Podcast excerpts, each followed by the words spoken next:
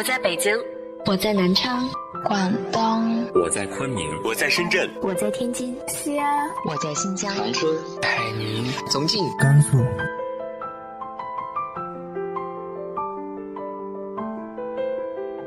这里是 FM 幺八零八四，昨天的你的现在的未来，我是主播背着吉他的蝙蝠女侠。无论你在哪儿，这里都有我的温暖等你。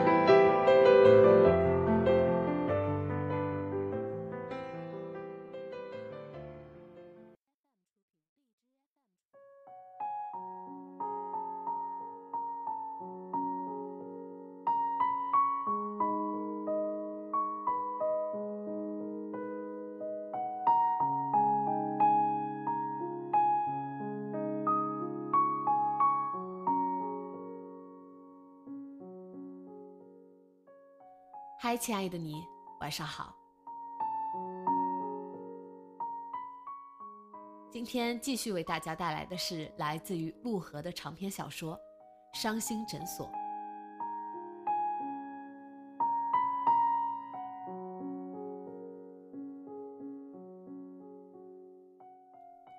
第二天一早，宁轩还没起床就被孙淼叫醒，说是要用车去通州一个村里的工作室排练。钥匙，快点！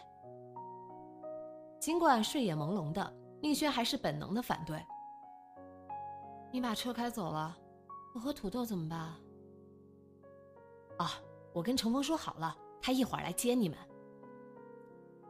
这又是什么时候决定的？我同意了吗？不等宁轩开口，孙淼开始催促：“快点，我还要去西三环接个人呢。”嗓门很大。旁边熟睡的土豆挠了挠头，嘟囔了一声。宁轩怕把他吵醒了，只能把钥匙给孙淼，把他打发走。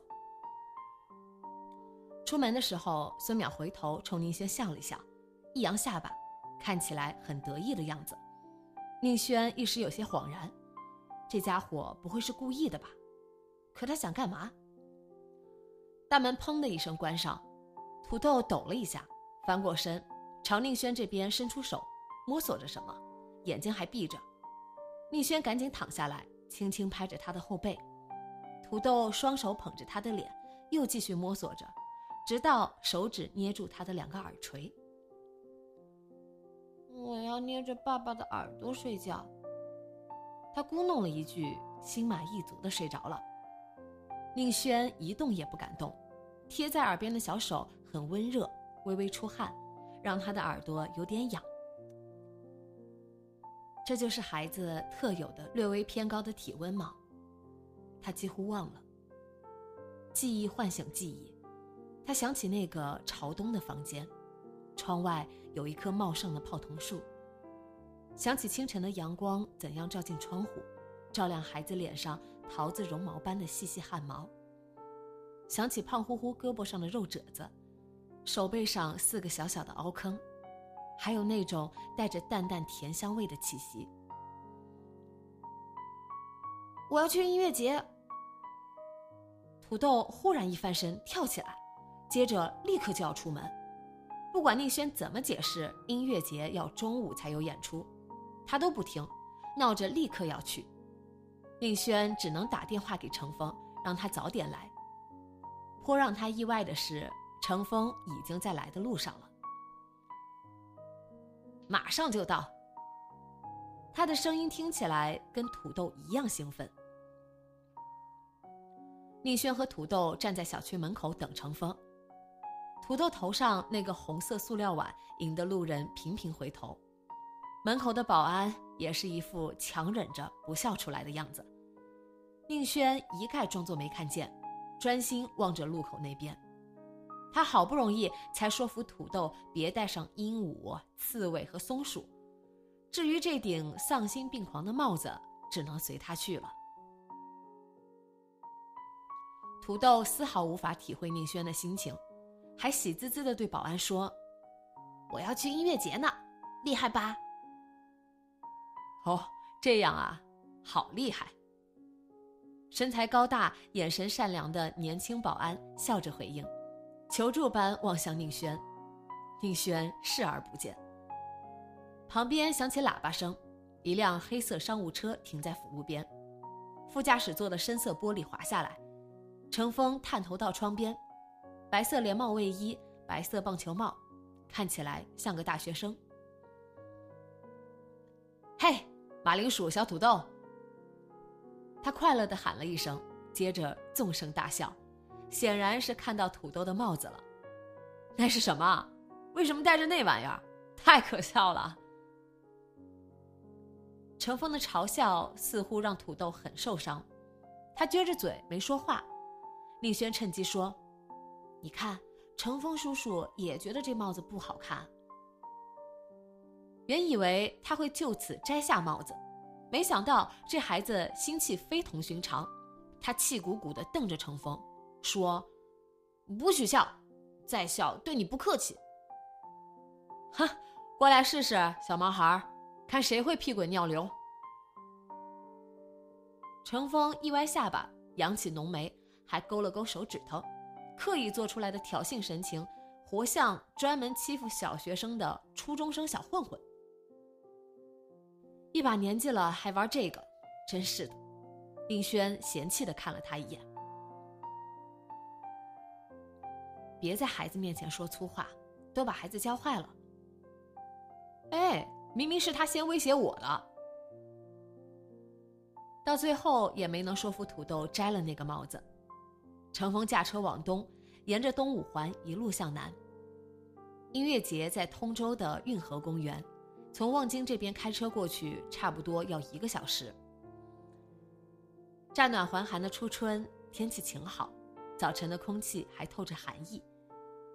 阳光照进车窗，晒暖了外套，又捂暖了里面的针织衫，让人觉得暖洋洋的。挡风玻璃外面是闪闪发亮的柏油公路，静谧的清晨，耳中只听见车胎碾过路面的细微声音。感觉就像一家三口周末去郊游呢。旁边传来一个不合时宜的声音，打破了眼前惬意的宁静。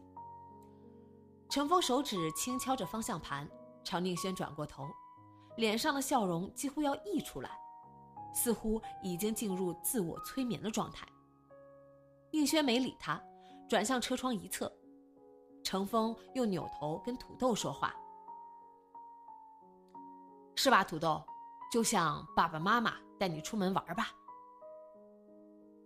你才不是我爸爸。坐在后座的土豆没好气地说。他忽然烦躁起来，胡乱扯了扯安全座椅的扣带。程峰不知从哪弄来的安全座椅，虽然旧旧的，还有点脏，但好歹能发挥该有的功能。宁轩倒是没想到程峰会这么细心。别这样嘛，程峰谄媚的笑了笑。只要你喜欢我，叫爸爸还是叫哥哥都无所谓。还真是厚颜无耻啊！但宁轩忍住没说话。你不是我爸爸，我才喜欢你的。土豆认真的说。这孩子说话有点费解，宁轩愣了几秒才明白他的意思。程峰的反应比他快，紧接着说：“这么说，你不喜欢你爸爸？为什么？因为，他不带我找妈妈。大家都有妈妈，只有我没有。”丽轩不由得回过头，土豆咬着嘴唇，小脸绷得紧紧的，看着随时会哭出来。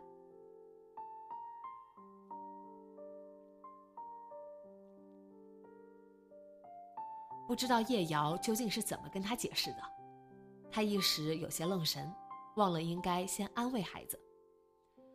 对这些一无所知的程峰，好死不死，偏偏在这时候问：“你妈妈呢？去哪儿了？”土豆一下哇的哭了，丽轩赶紧安慰他，一边怒斥程峰：“干嘛拿这种事问孩子？”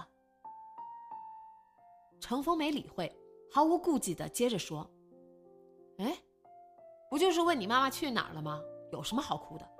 亏你还好意思说自己是男人。我们男人从来不哭的。谁哭了？我才没有哭。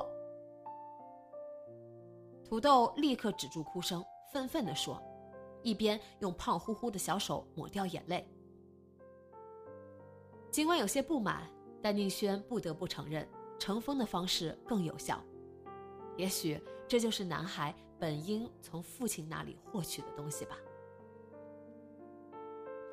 只有父亲能给，远不是他这个自诩代理母亲的人所能给予的。他也发现了，吊儿郎当的程峰轻而易举就赢得了土豆的喜爱和信任。有什么东西从心里一闪而过，就像眼球上一掠而过的一朵阴翳。这其中似乎有一些略微怪异的东西，是什么？宁轩一时无从把握。到了，看那里，好多气球。程峰喊了一声，伸手指向挡风玻璃一侧。宁轩不知道音乐节会这么拥挤喧闹，简直堪比过年的地坛庙会。周围大多是大学生模样的年轻男女，穿着乐队纪念衫，举着荧光棒和充气棒，一脸无拘无束的开朗笑容。不少人脸上画着浓墨重彩的彩绘。春日晴空下，一座座钢架搭就的舞台高高耸立，顶棚和支架闪着荧光，旁边的草坪上也挤满各种颜色的帐篷，到处都是人，到处充斥着声音和色彩。演出开始的比预想的早，程峰让土豆骑在肩上，三个人好不容易才挤到舞台前排，是一个硬摇滚乐队的演出。巨大电子屏下，几个穿着皮裤的年轻男子一边演奏一边嘶吼，粗粝的嗓音、失真的吉他声、高级数的沉重和音，一起摇滚着钢架舞台，似乎连草坪地面都在震动。到了硬核重复段，四周的观众都和着节奏摇摆呼喊，喧吵的几乎令人晕厥。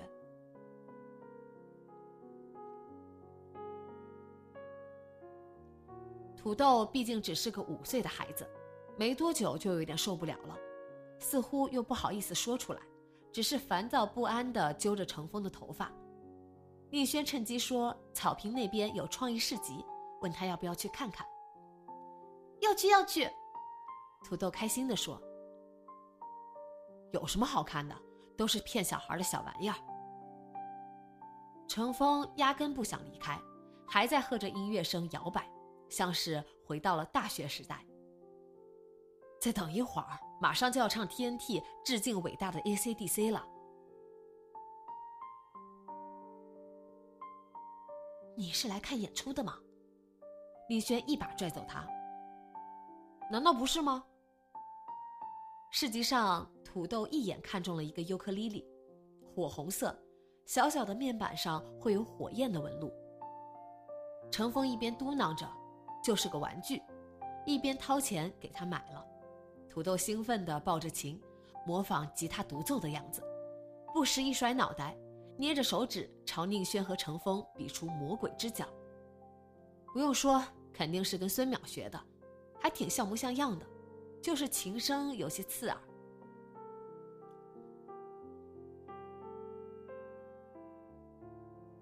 哎，牙齿都要倒了。陈峰夸张的皱了皱脸，伸出手：“来，我给你弹一个。你也会弹？那还用说？我以前可是电视台主持人，唱歌、弹琴什么都会。”小小的四弦琴在程峰手里如同玩具，他稍微研究了一下，大致判断了和吉他的异同，随手弹起一支曲子。简单清新的前奏，节奏舒缓，迥然不同于之前摇滚演出的华丽喧吵。土豆一下被吸引了，安安静静地坐在草坪上，眼睛一眨不眨地看着程峰。熟悉而遥远的旋律，宁轩过了好一会儿才想起来，是《樱花树下的家》，武大的一首原创民谣。此刻听来，恍如隔世。乘风拨动琴弦，唱得很慢，唱到“明年花开，你还来不来”时，转头朝着他微笑，脸上有些发热。宁轩转开目光，仰起头，淡蓝的晴空里有一朵朝北飞的云，恰如歌中所唱。原来还记得啊，他还以为自己早就忘了。毕业离开学校那天早上醒来，宁轩听见有人在窗外唱歌。暖暖的阳光唤你梦中醒来，窗外的花才刚刚开。声音很熟悉。他推开窗户，看见程峰坐在路边的樱花树下，怀里抱着一把吉他。姻缘路上人来人往，已经有不少人围在四周听他唱歌。他穿着毕业生的白色纪念衫，肩上背着硕大的登山包，旁边还有一个塑料旅行箱，似乎是离校前临时起意来这里。看到宁轩。程峰咧嘴笑起来，抬起一只手。宁轩立刻缩回去，想了想，还把窗户关上了。他一直在唱，唱完一遍又唱一遍。宁轩坐在窗边，直到琴声和歌声消失，最终也没有再开窗。旁边的路上有冰淇淋车经过，车铃叮当响。我要吃冰淇淋。土豆一下蹦起来，宁轩说：“天气还太冷，不能吃。”他立刻转而去求程峰。宁轩说了不能吃，我可不敢不听他的。我要吃，我要吃。土豆扯着程峰的袖子使劲摇晃，一边去抢尤克里里。程峰挣扎着抓紧尤克里里，继续拨弦。先等我唱完，就差一点了。不行不行，人家都走远了。土豆又是撒娇又是耍赖，程峰很快就抵挡不住，嘟囔着：“熊孩子，烦死个人。”扔下尤克里里，两个人手牵着手，欢欢喜喜的去追赶冰淇淋车。冰淇淋车似乎开出很远，过了好一会儿，宁轩才看见他们俩沿着草坪边缘走回来。土豆骑在程峰肩上，一只手搂着他的额头，看到宁轩，两人一齐挥了挥手里的冰淇淋，开心的笑着。两个人都有酒窝，看起来就像一对父子。柠檬味的，不知道你喜欢什么味道，随便买了一个。程峰递来一个冰淇淋，小小的蛋筒冰淇淋，浇上了一层淡黄色果酱。宁轩伸手接过来，说了声谢谢。陈峰刚想说什么，一团红色果酱啪嗒一下打在他的鼻尖。喂，马铃薯！他抹了一下鼻子，刚扭过头，土豆就把冰淇淋整个糊到他脸上。趁程峰忙着擦脸，那孩子一咕噜从他肩上滑下来，拔腿就跑，跑出一段距离还不忘扭头嘲笑他。这就是你说的天真无邪的孩子。程峰对宁轩感叹，慢吞吞抹掉脸上的果酱和奶油，随即猛地跳起来，喊着“土豆，你个马铃薯”，追了出去。土豆一见，哇哇大叫着跑了。宁轩坐在草坪上，望着他们俩绕着草坪上的帐篷相互追逐。这情景很熟悉，他曾经想象过。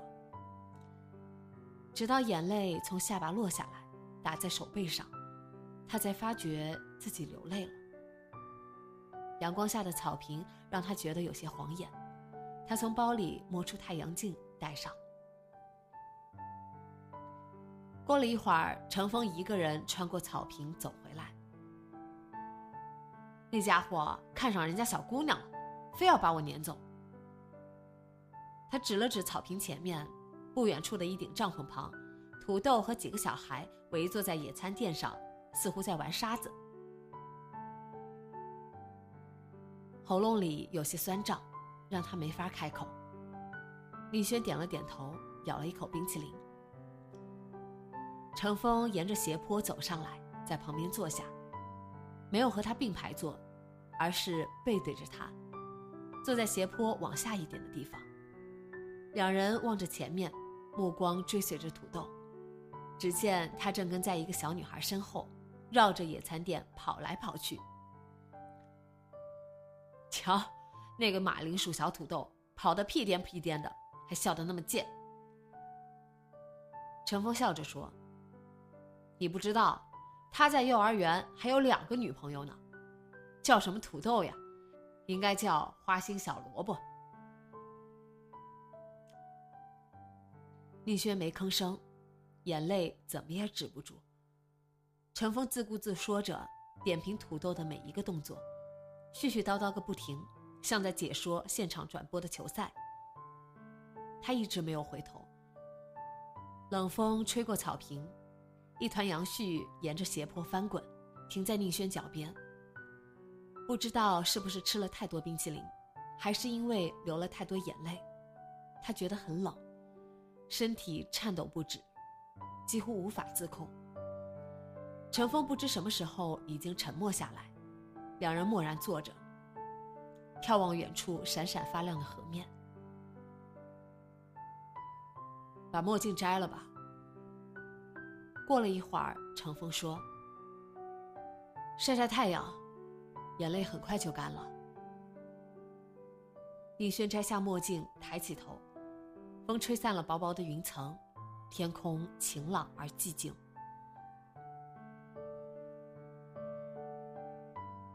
我也有过一个孩子，也是男孩。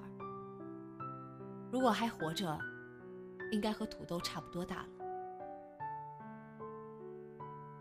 恍惚间，他还以为自己说出口了。如果可以，他还想告诉他，那个孩子只活了二十六天。却带走了他的一切，但他无法开口，一直无法开口，仿佛一旦把它说出口，就会失去其中的一小部分。不论那些痛苦已经演变成多么陌生、多么可怕的东西，对他来说，他们都必须作为整体深埋于地底。他唯一能做的，就是不断往上面覆盖泥土。一层又一层，再用双脚踩得严严实实。有些错太过严重，任何忏悔，任何诉说，都是一种轻慢。肩上感觉到一阵温热的压力，陈峰坐到他身边，轻轻搂着他的胳膊。宁轩没有回头，竭力让身体的站立停下来。不想说话就别说了，我也不想问你。像是看出了宁轩在寻找搪塞的借口，程峰抢先说了一句，拍了拍他的胳膊。我本来还想，只要背对着你坐着，就可以假装没看见，只要一心逗你开心就可以了。可惜，我没那个天赋，不知道怎么才能把人逗乐。逸轩没说什么，歪过头，把头靠在他的肩上。冷风中，他的身体温暖的让他惊讶，让他想靠近他，依靠他，把脸埋在他肩窝附近某个温热的地方。他已经多久没有过这种渴望了？如未灼热般真实而刺痛的渴望，几乎令他畏惧。他动了动肩膀，不经意地脱离了程峰的怀抱，假装在寻找土豆的身影。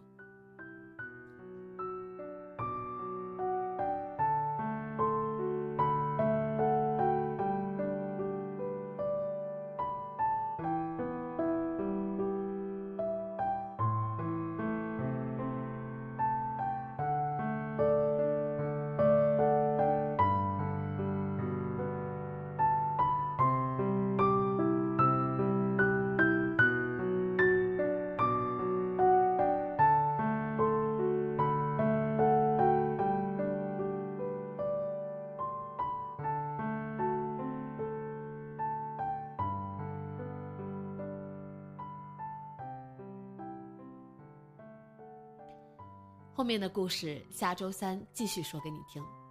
今天的节目就到这里，今晚做个好梦，晚安。